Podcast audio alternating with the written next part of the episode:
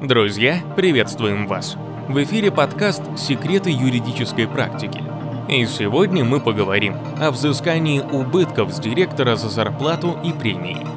Директор несет ответственность за ведение дел компании перед ее собственником. Директор должен работать добросовестно, принимать разумные решения и не выходить за пределы правил делового оборота. Это как минимум. Иные требования к деятельности директора с учетом норм закона могут быть установлены собственниками компании в отдельном документе, уставе, протоколе общего собрания, иных документах. Расскажу про одно дело. Компания обратилась в суд с иском к директору о взыскании причиненных убытков, в состав которых вошли заработная плата директору, премии директору, премии высшему менеджменту, премии иным работникам. В обосновании иска было указано, что директор назначен незаконно, не имел полномочий по установлению размера и распределению фонда заработной платы. Соответственно, директор незаконно выплачивал повышенные заработные платы и премии с точки зрения компании и относительно средних зарплат по региону. Компания полагала, что указанные действия повлекли убытки. Директор возражал в суде, приводя доказательства полномочий по выплате заработной платы себе и работникам компании. Были приведены доводы относительно премирования работников именно по трудовым показателям, а не по иным каким-либо показателям и качествам. Суд отказал в иске компании о взыскании убытков с директора в виде общей суммы выплаченных заработных плат и премий. При этом суд отметил следующее.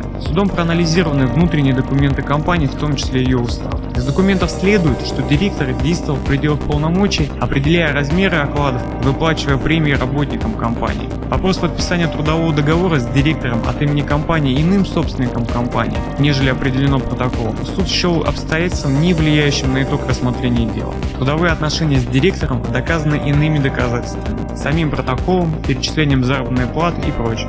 Суд определил, что отсутствие возражений собственника компании относительно действий директора по политике выплаты заработной платы является одобрением действий директора по ведению дел и не нашел причинно-следственной связи между размером фонда оплаты труда, осуществлением спорных выплат и отрицательным балансом компании. Это дело показательно тем, что собственникам требуется пристально смотреть за текущей деятельностью компании и ее руководителей и принимать меры реагирования при любых отклонениях в работе.